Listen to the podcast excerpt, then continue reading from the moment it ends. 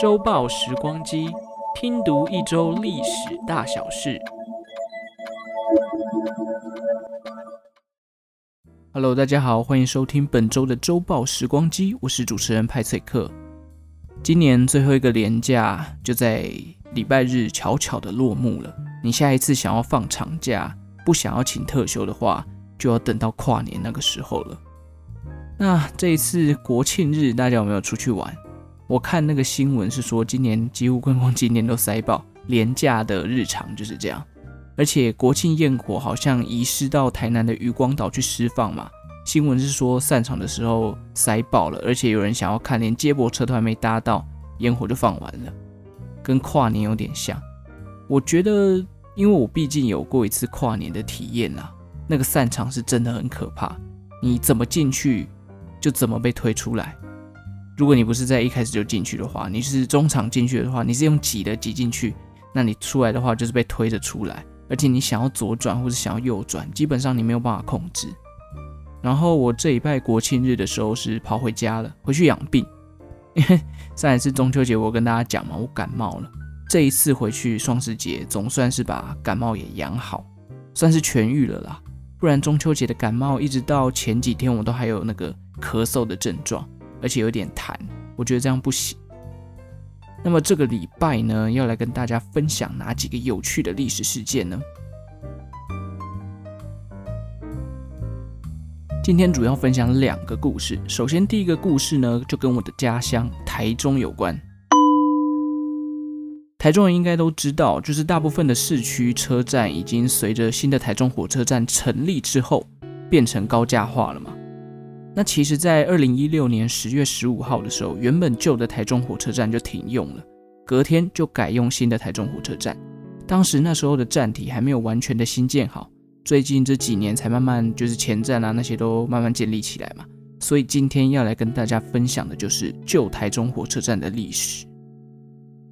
其实台中火车站呢是一个三代同堂的火车站，包含了一九零五年的第一代，一九一七年新建，现在即将转变成台中铁道文化园区的第二代，还有高架后现在正在当车站的第三代。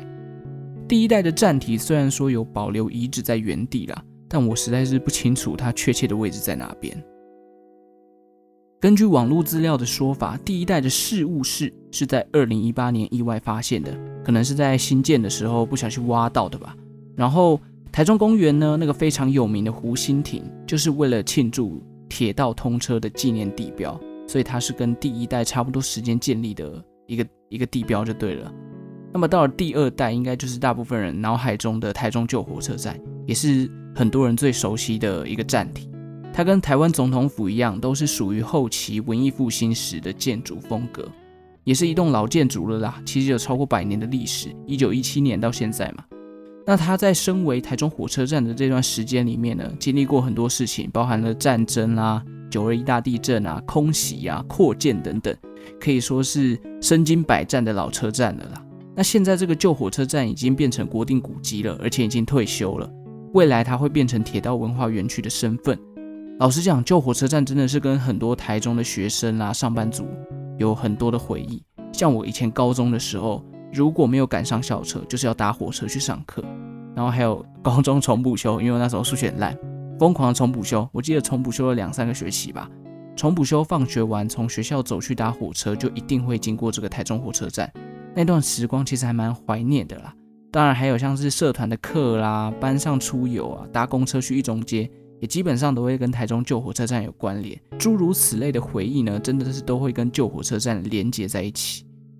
虽然后来越来越多那个新住民就是在车站附近徘徊啦，然后或者是在那边驻点，车站还有很多那个渔夫，就是会要你支持他买爱心笔的那种，就是诈骗集团嘛。后期也因为越来越多，我就。有点反感，不喜欢去台中火车站，而且之后又考到机车驾照，就很少去搭火车，除非像现在要出远门啊，从台中要到台北，才有可能回到火车站，算是一个还不错的回忆啦。就是从高中一路陪伴到我大学毕业这一段时间，其实都一直陆陆续续跟旧火车站有一些关联。那时候听到他要退休的时候，我还人在台北，但也有看到很多台中的朋友就是在在讲这段事，在讲这个救火车站要退休的事情。想不到转眼已经四年过去了，但这个铁道文化园区好像也还没好，而且也不知道台中市的旧城区什么时候才会发展起来。老实讲，我个人其实蛮喜欢台中市中区的氛围的，因为除了它就是停车有点不方便，然后行人规划真的是有待加强之外，里面的一些日式建筑啊，像是什么市役所啦、稻荷六艺文化馆啊、文学馆，还有最近开的那个帝国糖厂，我觉得都蛮适合去踏青跟游玩的。如果你想要装个文青，或者是单纯散步之类的，我觉得旧城区其实真的不错。但前提是真的行人规划的路线要在加强，这样子，不然你有时候要推荐人家去旧城区玩的话，还是有点奶油了。不知道为什么有一种在观光行销的感觉。但真的说实话，中西区这一块是我觉得台中很有发展潜力的地方。虽然它已经有一段辉煌的时间，然后又落寞了，但是如果我觉得政府可以把它好好的规划起来，我觉得它的价值是不会输给像什么西屯啊、七期那边，就是观光价值啊，观光价值。当然，其他价值我是不知道。然后顺带一提，我发现这礼拜也是台北一零一完工的时光。两千零三年台北一零一完工之后，就取代了马来西亚吉隆坡的双峰塔，成为了世界最高的摩天大楼。但是在二零一零年之后呢，杜拜的哈利法塔就把一零一干掉了。这是额外补充了一些历史故事啦，给大家分享一下。这就是今天的第一个故事。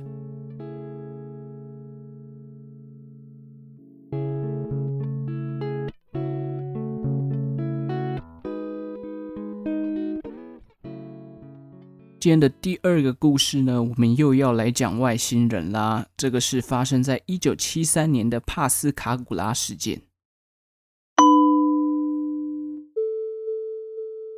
帕斯卡古拉是一个位在美国密西西比州南部、人口两万多人的城市。原先这里只是一个小渔村，但是在第二次世界大战白热化之后，战争的造船业变得很兴盛，因此帕斯卡古拉的人口开始增加。就是很多造船的工人开始移入，人口在一九七零到一九八零年代达到最高峰。帕斯卡古拉事件是一起外星人绑架的事件，受害者总共有两名，一名是叫做希克森，当年四十二岁，他是一家造船厂的工头；另外一位是他的好同事帕克，当年才只有十八岁，算是忘年之交了。然后案发当天呢，是一九七三年的十月十一号。他们相约在帕斯卡古拉一处废弃的船厂附近要来钓鱼，没想到钓鱼钓到一半的时候，希克森他想要去补充他的鱼饵，转头一看，突然听到一个嘶嘶嗡嗡的诡异声响。哎，不是干毛勇嘶嘶的那个嘶嘶哦，是那种滋的声响。他顺着声音的方向抬头一看，他看见了蓝色的光束。这时，一旁的帕克也转过头来。他们两个同时看见了一个三十英尺长的物体盘旋在半空中，随后光束中走出了三个奇怪的生物，它们没有脖子，皮肤是灰色的，而且很皱，然后又是眯眯眼，鼻子下方有开口。随后这三个生物就慢慢接近帕克跟希克森，他们伸出了像螃蟹爪子一样的手，把希克森抓进了那个飞行物里头，而在一旁的帕克已经被吓到昏过去了。根据希克森的说法。他说：“被爪子抓住的时候，感觉全身已经瘫痪。进去后，他看见了一个足球大小的眼睛，正对着他的身体进行扫描。当时，希克森试图跟这群生物来对话，但是生物只有发出了嗡嗡的噪音。不久后，希克森在检查的过程中也进入昏迷状态。随后，希克森醒来之后，发现自己已经躺在地上，而发现帕克也在不远处。于是，他慢慢地爬向帕克，试图要把他叫醒。”两人在冷静过后呢，决定将这个遭遇告诉美国空军，但美国空军却不受理他们的案件。大家还记得我在第一集的时候有介绍这个美国华盛顿不明飞行物体事件，当中有提到一个所谓的蓝皮书计划吗？这个计划呢，在当年一九七三年的时候已经终止了，这也是为什么空军不想要理会他们的原因。哎，毕竟少一事嘛。于是两人只好求助警察，决定报警。警察在一开始一度以为两人在恶作剧，想要欺骗警察，但在经过测谎跟讯问的过程之后，似乎找不到什么证据说明两人在骗人。这个事件后来甚至吸引了美国 UFO 的权威约瑟夫·艾伦·海尼克博士前来参与调查，但是在侦查上面，他也没有什么样的进展。不过，海尼克博士认为两人的确经历过什么恐怖的事情。一九七四年，希克森表示自己疑似收到外星人传给他的脑波讯号，讯号里面表示要希克森不用担心，外星人没有要伤害他的意思，只是要告知希克森，地球需要帮助，而外星人可以帮助希克森。此外，外星人也表示他们需要地球人的帮助。你不觉得这一系列听起来很像电影的情节吗？之后呢，甚至就连希克森的太太都表示自己曾经看过类似飞碟的不明飞行物在他们的轿车上面徘徊。后来，希克森把遭遇写成了一本书，公开的发表。最终，他在二零一一年因为心脏病过世了。那么，另外一位主角帕克呢？据说他得了创伤症候群，过了二十多年都不愿意提起这段过去。但在经过多年之后，帕克也慢慢的还原了当天的遭遇。他表示自己也有看到那些奇怪的生物，而且他还被一个雌性的外星人用针头插进下体。我听到这边很痛。后来他表示，他在一九七三年那一次遭遇之后，又遇见了那一天的飞行物。而且这一次是他自己走进飞行物体里面。他表示，外星人传递给他的讯息是，人类跟他们有共同的宗教信仰，有共同的神。而圣经里面所讲述的内容是真的。外星人这么做，就是为了要保护地球的物种，避免人类因为战争而导致地球的毁灭。呃，所以外星人是在宣扬基督教吗？好，这我我不知道，但听起来我反而会觉得希克森的遭遇比较。比较真实，帕克的反而有一点编造的感觉啦。但不管怎么样，大家觉得这个绑架故事的真实性是怎么样呢？我个人是觉得他们一定有经历过什么啦，不然像是希克森他讲的东西很逼真，很难要去把他的遭遇写得那么的详细这样子。而且测谎啊、催眠都试过了，都有通过这样的测试，感觉也不太可能是假的。除非是真的有那种可以改变人类思考的黑科技，或者是未来人回到过去把他们的记忆篡改，或者是被他们遇见，不得不控制他们的思想，谁知道呢？外星人这个议题总是可以让人家脑洞大开。那毕竟我们自己也只是宇宙间一粒微不足道的尘埃嘛。所以说，外面的世界很精彩，我想这句话是没有问题的。而且，就算我们是尘埃，还是改变不了。要上班上课的事实，所以呢，还是认命工作，当好自己尘埃的本分吧。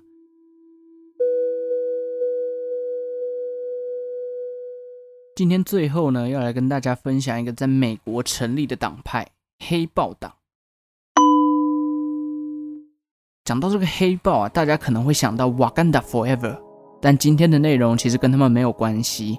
这个黑豹党是在一九六六年。于美国加州奥克兰成立的党派，该党最初成立的目的是在非裔美国人的社区进行巡逻，来保护当地的居民，避免遭到警察的野蛮暴力行径。